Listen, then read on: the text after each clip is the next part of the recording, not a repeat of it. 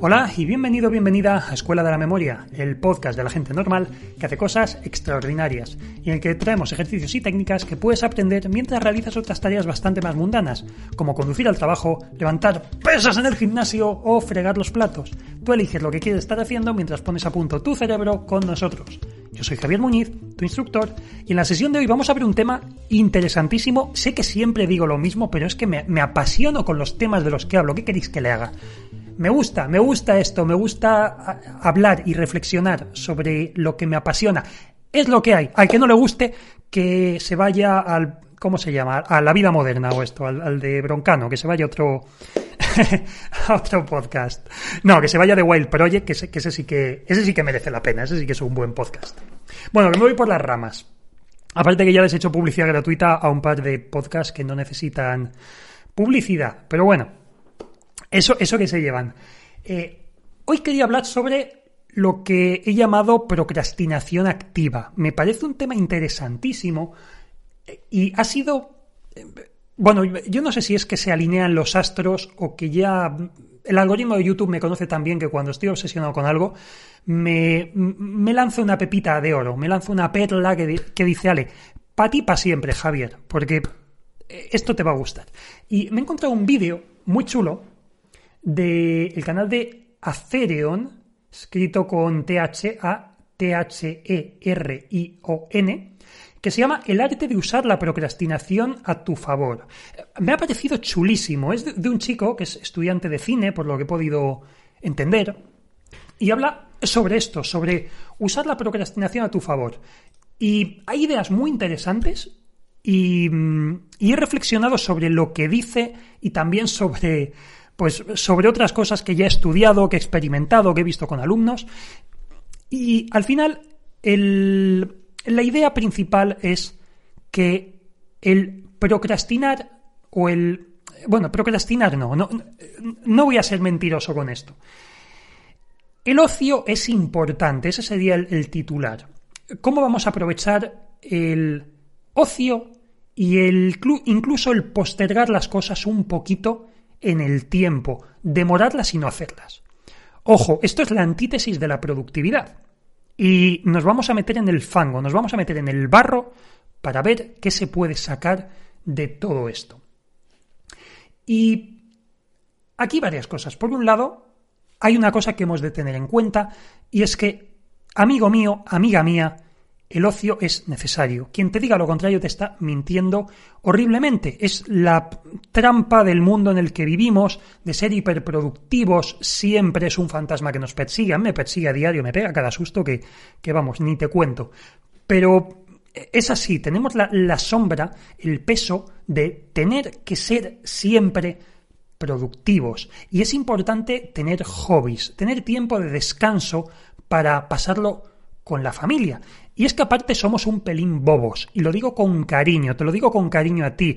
Te estoy llamando bobo, lo sé, pero me lo estoy llamando también a mí. O sea, no, me lo tengas muy en cuenta porque nos estoy llamando bobos con, con cariño y vas a entender el por qué.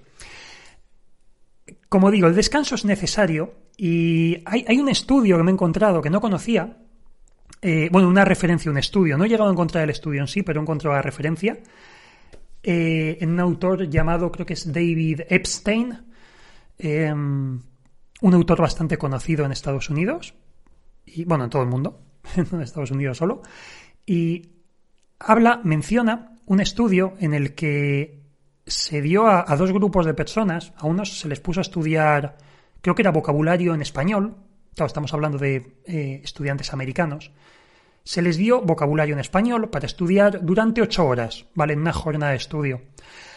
A otro grupo se le dio a estudiar el mismo vocabulario, pero en dos jornadas, en dos medias jornadas, es decir, un día estudiaron cuatro horas, al día siguiente otras cuatro horas.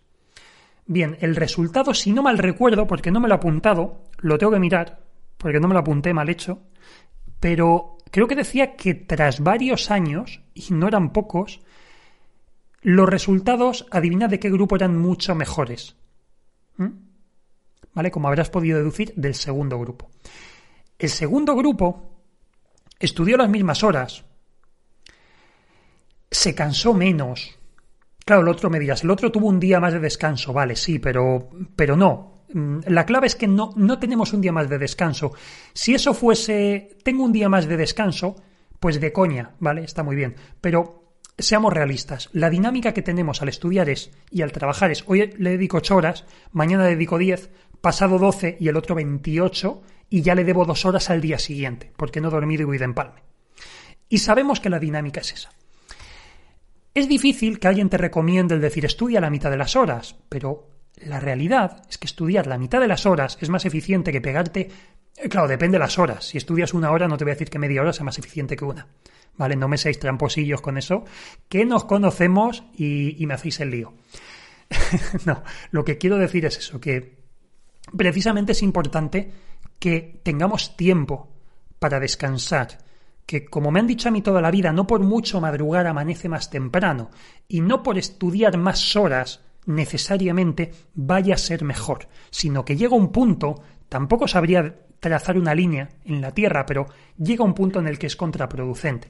Y esto lo podemos ver fácil cada uno. ¿En qué momento estás eh, hasta las narices, iba a decir otra cosa, pero en qué punto estás hasta las narices del estudio y estás ya cansado mirando los libros, empiezas a pensar en otras cosas, miras a la pared. Ese es un punto de decir, vale, he llegado a un punto de fatiga en el que tenía que haber parado hace una hora, porque ya no me estoy enterando de nada, o hace dos horas. Entonces, esto es algo que podemos evaluar, pero fijaos en, en lo potente de este ejemplo, que realmente es mucho mejor estudiar las mismas horas, pero repartidas, que estudiarlas del tirón. O sea, al final estamos hablando de, de eso. También hay algo interesante que, que comentan en este vídeo y, y es lo siguiente, también me gustó mucho.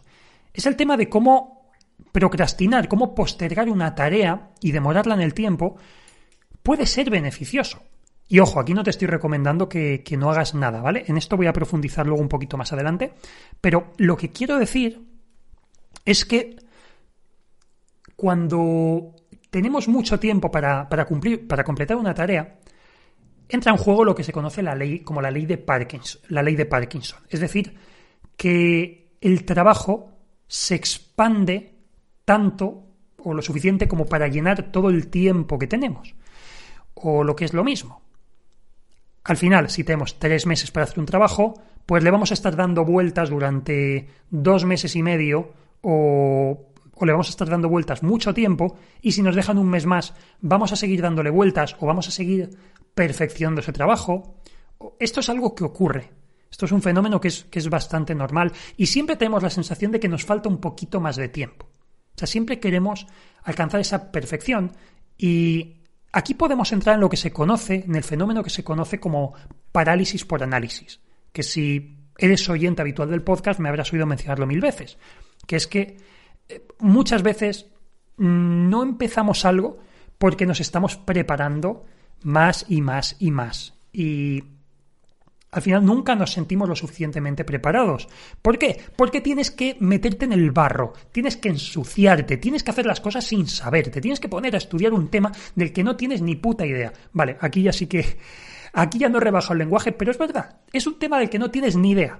Pues baja a tierra, no pasa nada, eres humano.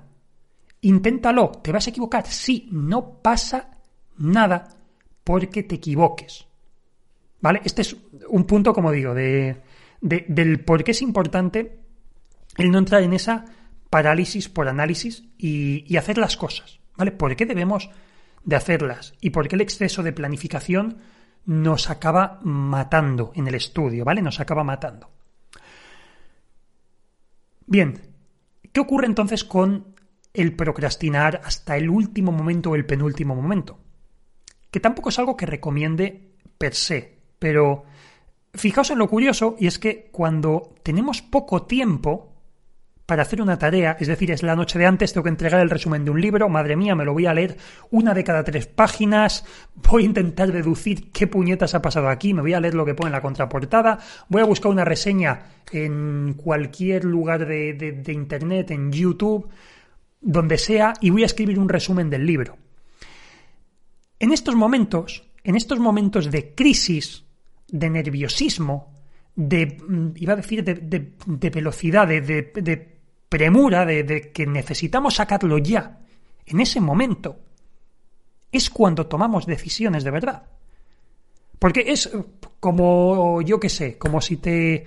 mm, lo primero que me viene a la cabeza, si estás por un paso de peatones y de repente viene un coche rápido, tú no sabes cómo, pero has pegado un salto y te has tirado hasta el otro lado de la acera. No sabes cómo lo has hecho, no has premeditado, no has empezado a decir, uy, espérate, es mejor que me tire por este lado, por el otro, espérate, los pantalones son blancos, se me van a ensuciar, y si hago... No, simplemente saltas y no sabes ni lo que has hecho.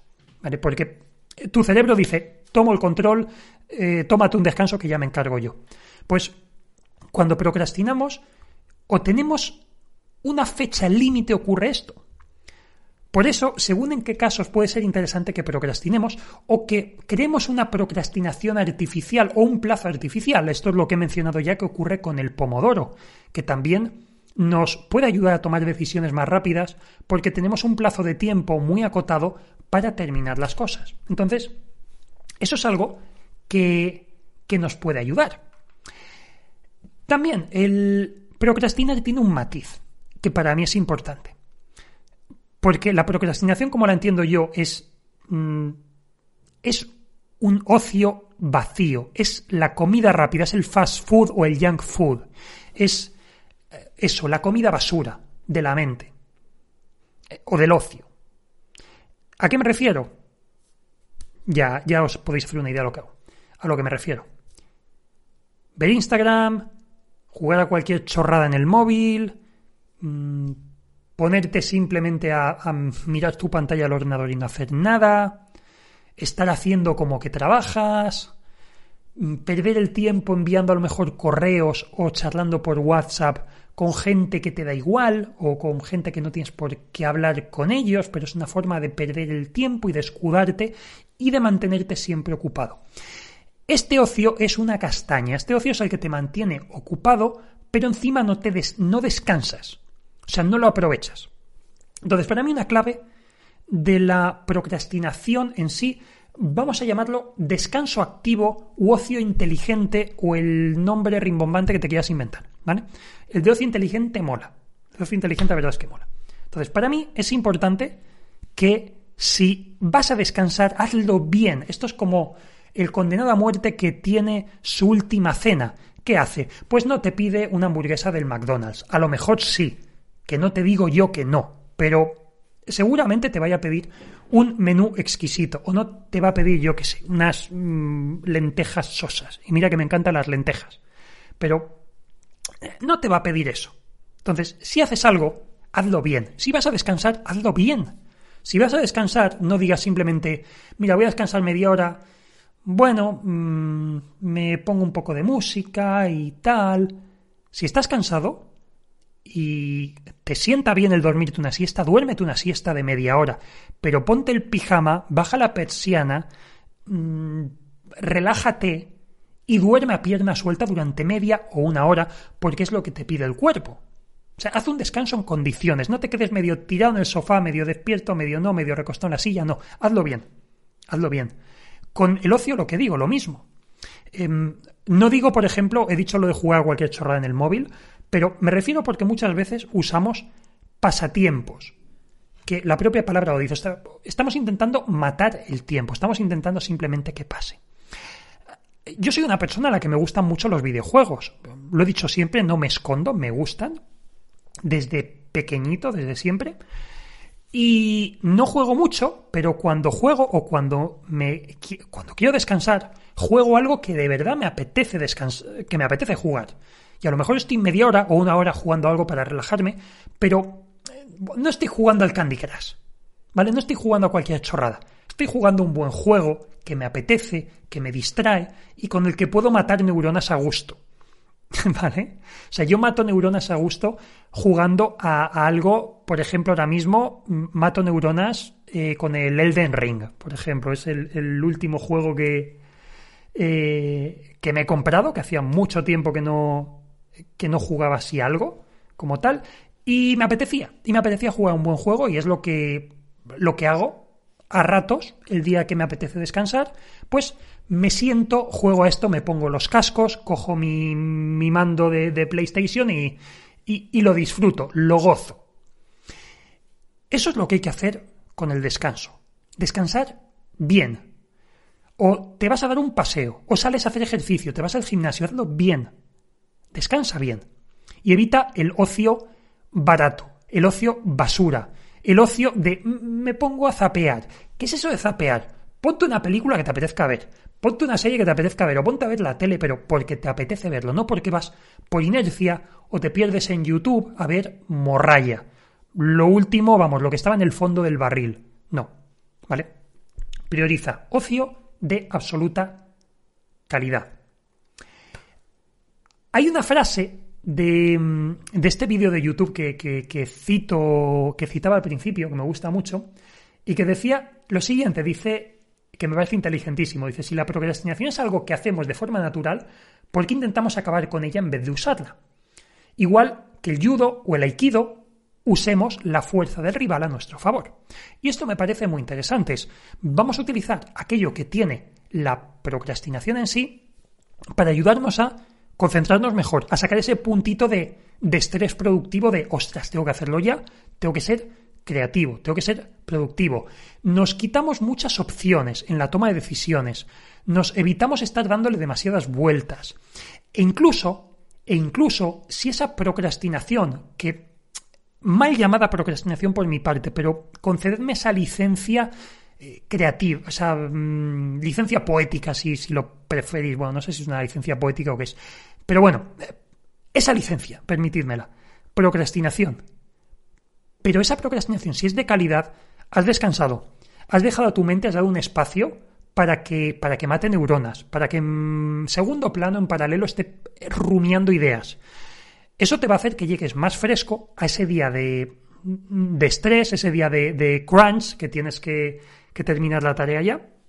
Pues en ese momento ya vas a tener Mm, esa frescura para, para hacerlo bien. Y aquí cuento una anécdota personal, porque también me parece muy interesante, y es que, mm, bueno, yo tampoco es que haya escrito tanto, pero bueno, para quien me lleve siguiendo un poco mi trayectoria en, en el mundo digital, yo hace, no sé si fue hace, hace siete, ocho años, yo publiqué una novela con, con Casa del Libro y Planeta, y, y bueno, tras esa novela me pidieron en la editorial, me pidieron para un concurso que iban a hacer, que iban a editar un librito, que, regalaban en, la casa del libro, muy mono, eh, que iban a regalar a la gente, con relatos cortos de un concurso.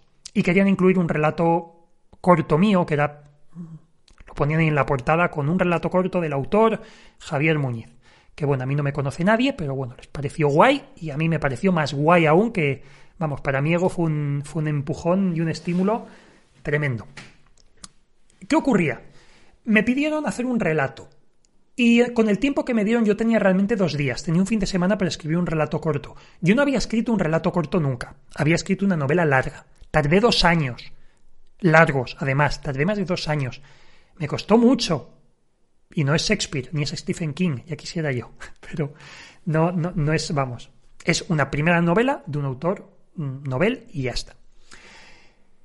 Pues me pidieron que escribiese un relato corto y encima de temática libre, o sea, encima ni me daban siquiera unas migajas de, de, de, qué, de qué tenía que escribir más o menos, algo en lo que inspirarme es, toma, yo te lanzo esta pelota y ya tú, mm, vamos, la, la lanzas como quieras, la pateas como te dé la gana. Esto es una faena, pero me di cuenta de una cosa, el tener un plazo de dos días hice que me centrase más que en mi vida y yo soy de procrastinar mucho, ojo.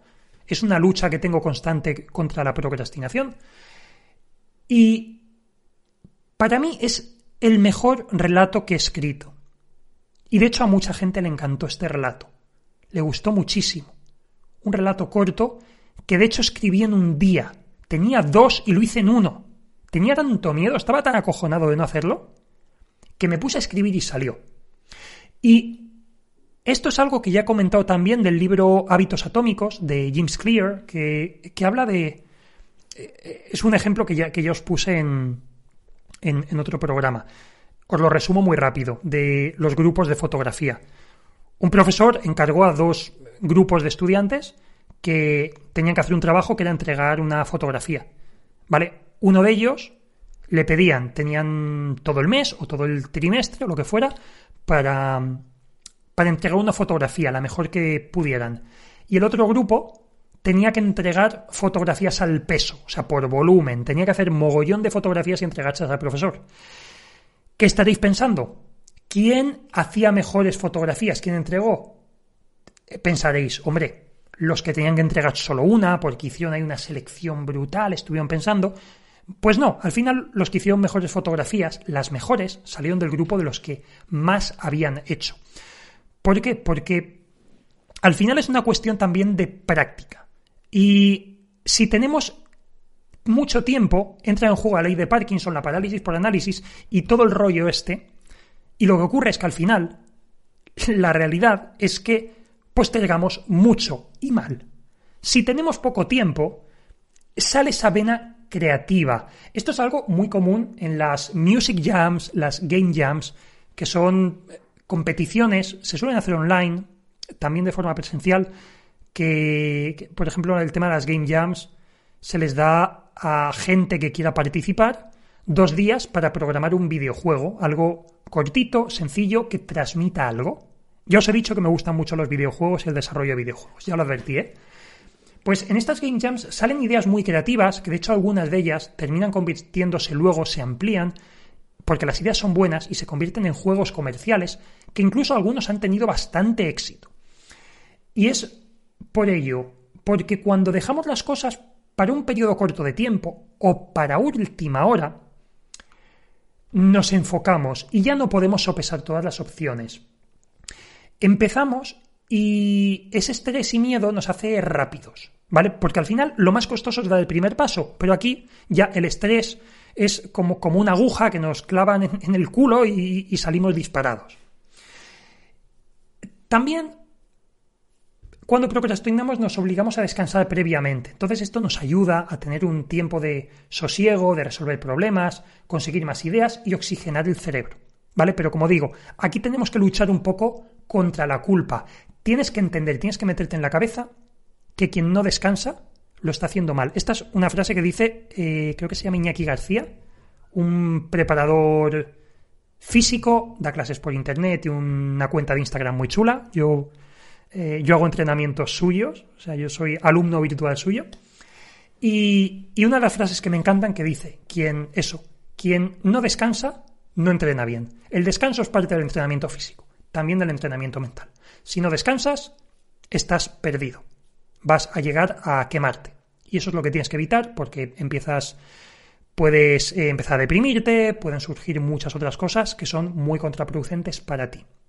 Entonces, descansa sin remordimientos, descansos programados. Aldo de esta manera, oxigena tu cerebro, ocio de calidad, ¿vale?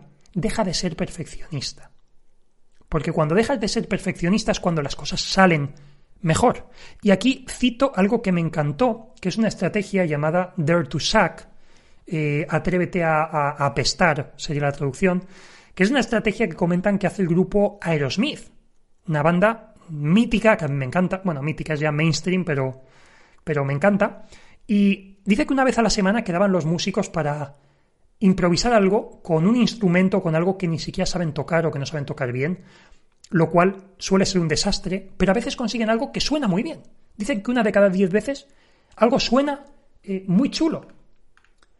Entonces, eh, ya por, por resumir también un poco y cosas que debemos de entender, es que eh, tienes que buscar ocio de calidad y evitar el ocio compulsivo que no te aporta nada. Veas Instagram, TikTok y la madre que los parió a todos. ¿Vale? Eso, obviarlo, fuera. ¿Por qué? Porque los señores que crean las redes sociales, esos ingenieros que hay detrás de Facebook, de Instagram y de todo, todo esto, tienen ingenieros y psicólogos especialistas en la conducta cuyo único objetivo en la vida es conseguir retener o secuestrar nuestra atención el mayor tiempo posible. Y si es gente muy lista que gana muchísimo dinero, cantidades obscenas de dinero, para hacer eso. O sea, no puedes competir contra ellos. La mejor forma es no estar ahí o filtrar mucho el contenido que ves, porque van a conseguir apoderarse de tu atención de mala manera. Entonces, ocio de calidad. Y no tener remordimientos. Entender que es parte del entrenamiento. Programar el ocio, ocio de verdad. Y programar tiempo de calidad con la familia, para tus hobbies, para tus cosas. Porque como he dicho antes, estudiar ocho horas en un día es peor que estudiar cuatro horas en dos. Tenlo en cuenta. Eh, más cosas que quería decir. Bueno, eso que, que más no es mejor siempre. Que nos da miedo a veces ser, no ser productivos todo el rato, pero hay que entender que es así. No podemos ser siempre productivos, ni tener la motivación a tope siempre. La motivación fluctúa, no puedes depender siempre de ella. O sea que tienes por otro lado que, que confiar en el método. Tener un método, una estrategia y confiar en ella.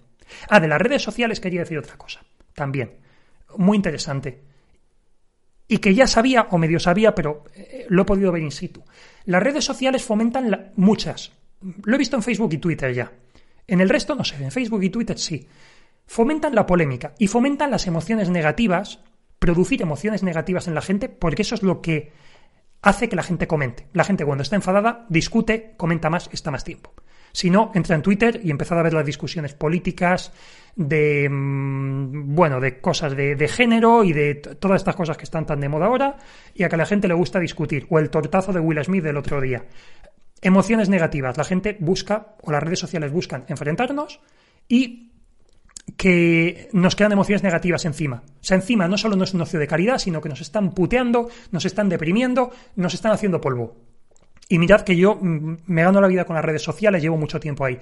Pero, por favor, filtrad muy bien lo que veis, igual que lo que coméis. Igual que no coméis basura, no veáis basura.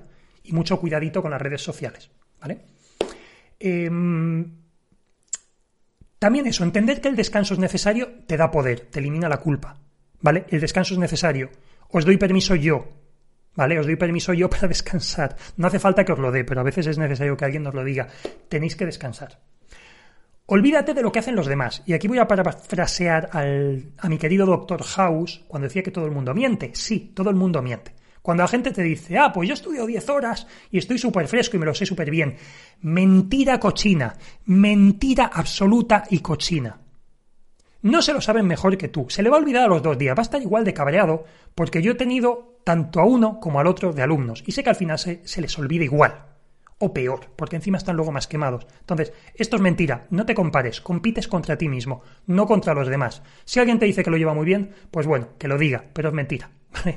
Habrá alguien que lo lleve muy bien, pero por lo general es falso y están igual de jodidos que tú. O sea, tenlo, tenlo en cuenta.